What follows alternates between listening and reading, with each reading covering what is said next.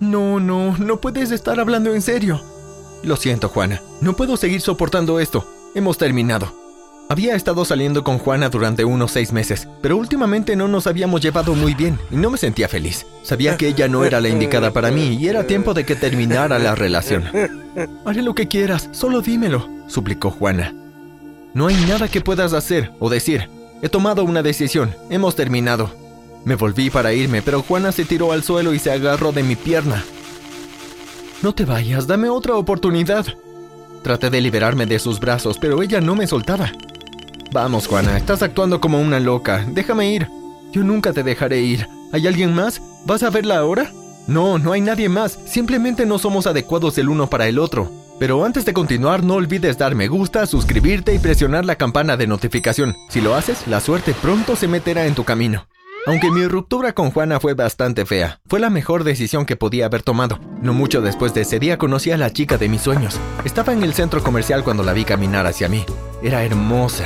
No solía creer en el amor a primera vista, pero ahora sé que realmente existe. Nos dirigimos a la cafetería. Dejé que ella ordenara primero y luego tomé mi café con leche. El destino estaba metiendo su mano en mi vida ese día porque cuando miré alrededor, todas las mesas estaban llenas, excepto un asiento que estaba al lado de la silla que ella había elegido. ¿Te importa si me siento aquí? Pregunté. Ella me miró y sonrió. Mi corazón dio un vuelco. Claro, no hay problema. Soy Pablo. ¿Cómo te llamas? Lola. Ese fue el comienzo de la relación. A partir de ese momento pasamos todas las horas juntos. Ella era una chica perfecta para mí. Pensé que nunca nada se interpondría entre nosotros, pero un día todo mi mundo se derrumbó. Estaba en casa de Lola viendo la tele con ella. Sus padres habían ido a cenar y teníamos el lugar para nosotros. Estaba sentado pensando en lo perfecta que era mi vida cuando de repente escuchamos un fuerte golpe. Era la puerta principal. Miré a Lola con sorpresa. Quien quiera que sea, necesita calmarse un poco. Lola fue a abrir la puerta. Pude escuchar varias voces y a Lola gritando. ¿Qué es esto? ¿Qué está pasando? Salí corriendo de la habitación para ver de qué se trataba la conmoción. La escena ante mis ojos era inimaginable. Lola estaba rodeada de agentes de FBI y uno de ellos la estaba esposando. Lola, ¿qué está pasando? Se volvió hacia mí. Su expresión estaba llena de miedo. No tengo idea de qué se trata todo esto. Dijeron que estoy en la lista de los más buscados, pero no he hecho nada. Vi cómo el FBI metía a Lola en un coche y luego se la llevaba. Me sentí perdido en un sueño, pero lamentablemente estaba despierto. No sabía qué hacer, pero sabía que no podía dejarla sola manejando todo esto. Agarré mi chaqueta y me dirigí a la sede del FBI. Cuando llegué le dije al hombre de la recepción que quería ver a mi novia. Su nombre es Lola. Sus agentes acaban de estar en su casa y la arrestaron. El hombre me dijo que tome asiento e investigaría qué estaba sucediendo. Después de unos diez minutos vino y me dijo que lo siguiera hasta la sala de interrogatorios. Abrí la puerta y vi a Lola sentada delante de una mesa. Cuando me vio se le iluminó la cara. Pablo, gracias a Dios que estás aquí. ¿Quieren saber dónde estuve el sábado pasado por la noche? Les dije que estuve contigo toda la velada. El agente del FBI me miró. ¿Eso es cierto? ¿Pasaste la noche con Lola viendo películas? Pensé en el sábado pasado. No había estado con Lola esa noche porque era el cumpleaños de mi abuela y la habíamos invitado a cenar, pero me di cuenta de que Lola me necesitaba con su coartada. Sí, es cierto, estuvimos en casa toda la noche. Por suerte el FBI me creyó y dejaron ir a Lola. Cuando regresamos a casa le pregunté, ¿por qué querías que mintiera? Sabes que salí a cenar con mi familia el sábado pasado. Lo sé, lo sé. Entré en pánico. Estuve sola esa noche y pensé que si nadie podía darme una coartada me encerrarían. Estaba un poco confundido. Seguramente si ella era inocente debía decir la verdad. Pero de nuevo, no tenía idea de lo que se sentía ser arrestado. Quizá yo también hubiera entrado en pánico. Ok, no te preocupes más por eso. Obviamente es un caso de identidad equivocada. Estoy seguro de que no volverás a tener noticias de ellos. Lola no volvió a saber de ellos, pero yo sí. Un par de días después estaba caminando a casa y sentí que un automóvil circulaba lentamente a mi lado. Cuando llegué a casa el coche se detuvo y salieron dos hombres. Mostraron sus placas, eran del FBI. Pablo, necesitamos que vengas y respondas algunas preguntas. ¿Sobre qué? Ya te dije todo lo que sé. Solo ven con nosotros. En su cuartel general me llevaron a la sala de interrogatorios. Mira, Pablo, sabemos que nos mentiste. Hemos comprobado el circuito cerrado de televisión de tu casa y te hemos visto salir a cenar con tu familia. Lo siento, solo quería proteger a Lola. Está bien, entendemos por qué lo hiciste, pero Lola es una criminal. ¿Qué ha hecho? El FBI explicó que Marcos Stephens, el famoso rapero, estaba desaparecido. Había sido secuestrado. Me mostraron una foto de él. Lo conozco, todo el mundo lo conoce. Es tan famoso. Un testigo dio una descripción del secuestrador y encaja exactamente con Lola. Honestamente, Lola nunca se involucraría en nada como esto. Es una chica honesta y amable, no haría daño a nadie. Logré convencer al FBI de que Lola era inocente. Está bien, tomaremos tu palabra, pero ten cuidado con Lola, y si notas algo sospechoso, llámanos de inmediato. El agente me entregó una tarjeta con su número y la puse en mi bolsillo. Ya en casa no les dije a mis padres lo que había sucedido. No quería que se preocuparan por mí o sospecharan de Lola. Tampoco se lo mencioné a Lola porque sabía que volvería a entrar en pánico. Un par de días después estaba de nuevo en la casa de Lola y estábamos sentados viendo la tele. Fue la primera vez que se sintió realmente relajada. Había estado constantemente nerviosa desde que el FBI había tocado en su puerta. Realmente esperaba que estuviera empezando a dejarlo todo atrás. ¿Quieres palomitas de maíz? preguntó. Me gustaría un poco. Lola se levantó y se fue a la cocina. Me senté en el sofá pensando en lo extraña que había sido la última semana, cuando de repente escuché un ruido. Salí al pasillo para escuchar mejor y el sonido volvió a retumbar en mis oídos.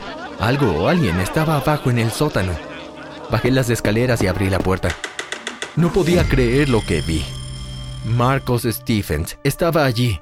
Estaba atado a una silla. Ayúdame, ayúdame, he sido secuestrado. Estaba en estado de shock. Luego escuché a Lola detrás de mí. ¿Qué está haciendo él aquí? No entiendo. Estás mintiendo, lo secuestraste. Eso es lo que está haciendo aquí. Lola me miró confundida. Yo no lo secuestré. No te creo. Saqué la tarjeta de mi bolsillo y llamé al número. Marcos Stevens está en la casa de Lola.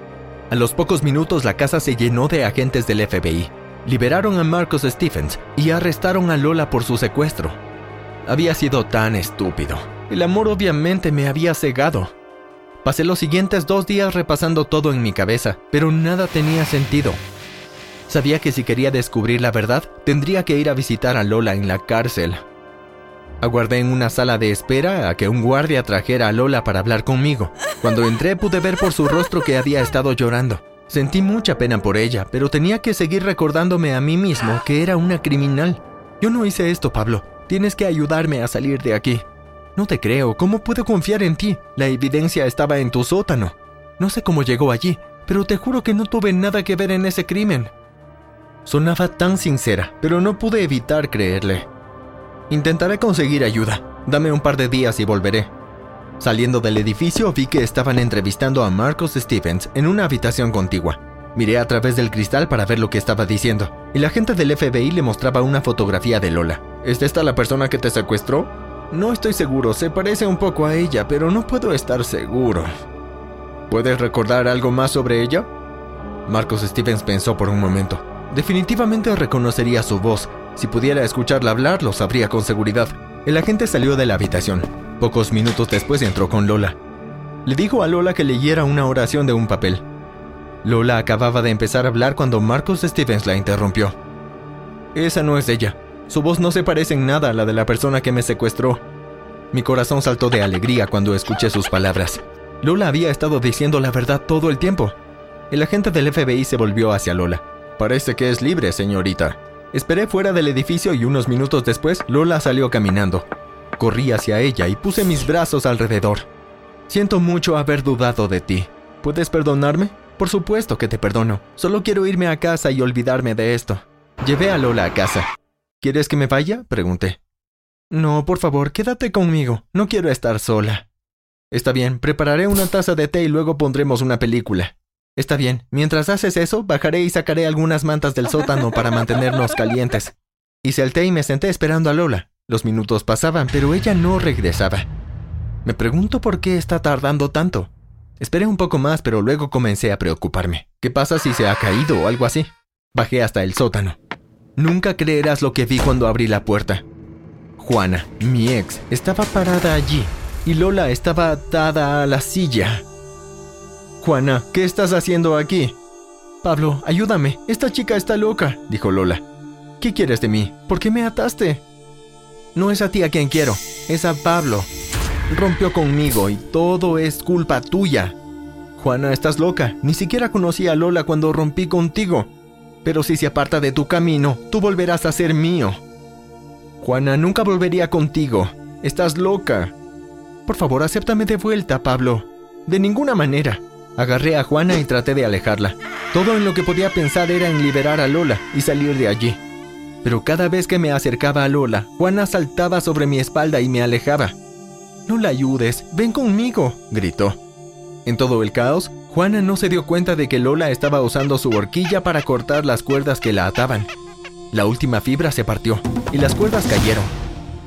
Lola saltó de la silla y se abalanzó sobre Juana. Ambas cayeron al suelo y rodaron una y otra vez.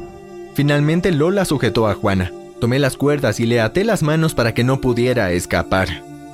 Llamé al FBI y les dije lo que había sucedido. Está bien, manténla atada de forma segura. Pronto enviaremos algunos oficiales. Mientras esperábamos, no podía dejar de preguntarme qué más había hecho Juana. ¿Fuiste tú quien secuestró a Marcos Stephens? Pregunté. Pude ver que ella lo iba a negar, pero quería saber la verdad. Ni siquiera pienses en mentir. Si quieres alguna posibilidad de volver conmigo, entonces dime lo que hiciste. Ok, ok, lo secuestré, pero solo lo hice para sacar a Lola del camino. Me disfracé de Lola para que el FBI pensara que ella lo hizo. Pensé que si la encerraban en prisión serías libre de volver conmigo. No puedo creer que hicieras algo así. Lola tiene razón. Estás loca. Pero volveremos a estar juntos, ¿verdad? Me lo prometiste. Nunca volveré contigo. De todos modos, serás tú quien vaya a la cárcel. Lo negaré todo. Solo nosotros sabemos la verdad. Ahí es donde te equivocas, jovencita. Escuchamos todo y lo tenemos grabado dijo un agente del FBI entrando en la habitación. Parece que llegamos justo a tiempo, dijo otro agente. Se llevaron a Juana. Ahora está encerrada en prisión por secuestro. Lola y yo seguimos con nuestras vidas e intentamos olvidarnos de mi loca exnovia.